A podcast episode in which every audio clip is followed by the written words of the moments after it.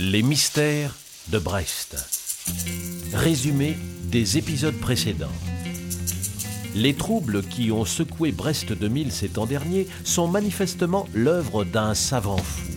Non content d'avoir partout semé la zizanie, il s'avère être également l'auteur de la disparition du marin Jacquez, désormais sous l'emprise d'un filtre d'obéissance, puis de celle de Robin, le privé chargé de l'enquête par Massé. Kalana, la fille de Jacquez, partie à la recherche des disparus, subit un sort identique. À la merci du savant fou, comment vont-ils s'en sortir? L'énigme touche à sa fin. Aujourd'hui, dernier épisode, le jour de la bataille navale. Alors que les 3000 gréments sont fin prêts pour la grande régate qui doit se faire entre Brest et Douarnenez, le patron des manifestations, Hubert Massé, passe un sale quart d'heure dans son QG du Grand Large. Mais bougre d'imbécile Comment avez-vous fait pour suivre Kalana dans une embrouille pareille? C'est elle qui m'y a contraint, commissaire Pichon. Je vous assure. On peut dire que vous m'avez bien roulé dans la farine, monsieur Massé. Ça pour être roulé Vous vous êtes fait rouler, Santoni. Et je sais pas ce qui me retient de vous faire muter à la circulation à Ajaccio. Allons, monsieur, tout cela n'est pas si grave. Nous finirons bien par retrouver les disparus. L'important, c'est que jusqu'ici, les gréments soient indemnes. Vous en avez de bonnes, Massé. Mais vous n'avez pas tout à fait tort. L'essentiel, c'est qu'on ait limité les dégâts. Euh, au fait, chef, il faut que je vous dise. Eh bien, parlez, Santoni On a reçu ce papier à l'instant. Santoni tendit une lettre au commissaire. Bien le bonjour, les Santoni, Pichon et Massé. Connaissez-vous le toucher-coulé, ce jeu formidable de stratégie et d'adresse, non? Eh bien, rendez-vous tout à l'heure pour une leçon de bataille navale géante. PS, Robin et Kalana forment un couple de prisonniers merveilleux. C'est pas vrai, commissaire. Ce maniaque veut s'attaquer. Ah, la régate de vieux gréments Santoni, il faut tout annuler immédiatement Mais, mais c'est impossible, commissaire. Regardez, les premiers bateaux ont déjà pris la mer. Hubert Massé voyait juste, et l'on pouvait apercevoir des fenêtres du Grand Large le sillage de la superbe flotte de Brest 2000 dans le Goulet. Les derniers espoirs reposaient sur Kalana et Robin. Justement, que se passait-il dans le repère du savant fou?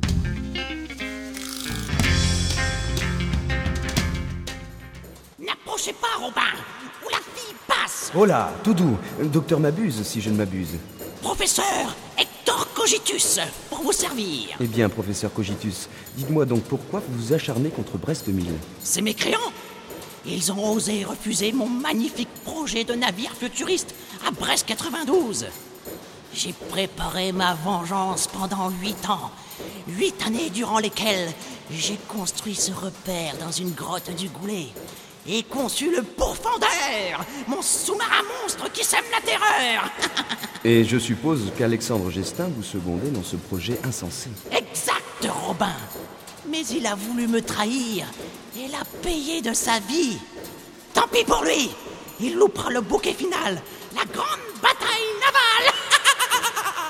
Le professeur Cogitus jeta précipitamment Kalana dans les bras de Robin et s'enfuit en courant pour rejoindre son engin diabolique. Ce fou projette sûrement de s'en prendre à la flotte de Brest 2000. C'est aujourd'hui la régate.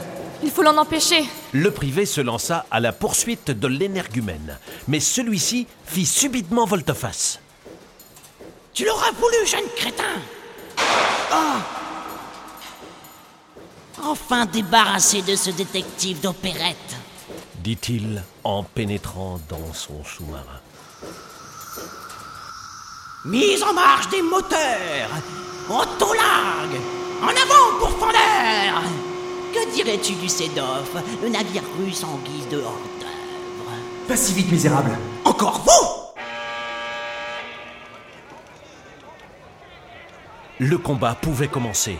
À droite, 50 kilos de matière grise déjantée, culotte noire et blouse blanche. L'aliéné du goulet, le givré des abysses, j'ai nommé le savant fou. À gauche, 75 kilos engraissés au confit de canard avec une balle dans le buffet, culotte de jean et veste noire. Le Mike Hammer de la rue de Gasté, le cauchemar des petits malfrats, le détective Robert.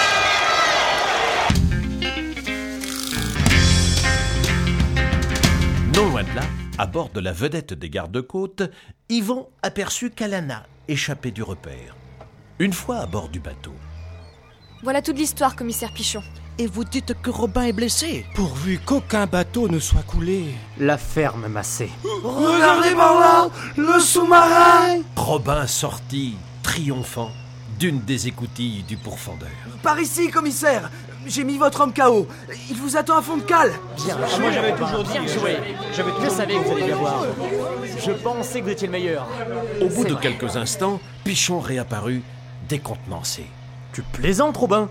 Y a personne là-dedans? C'est pas possible Oh non, Ainsi s'achevaient les vicissitudes de Brest 2000.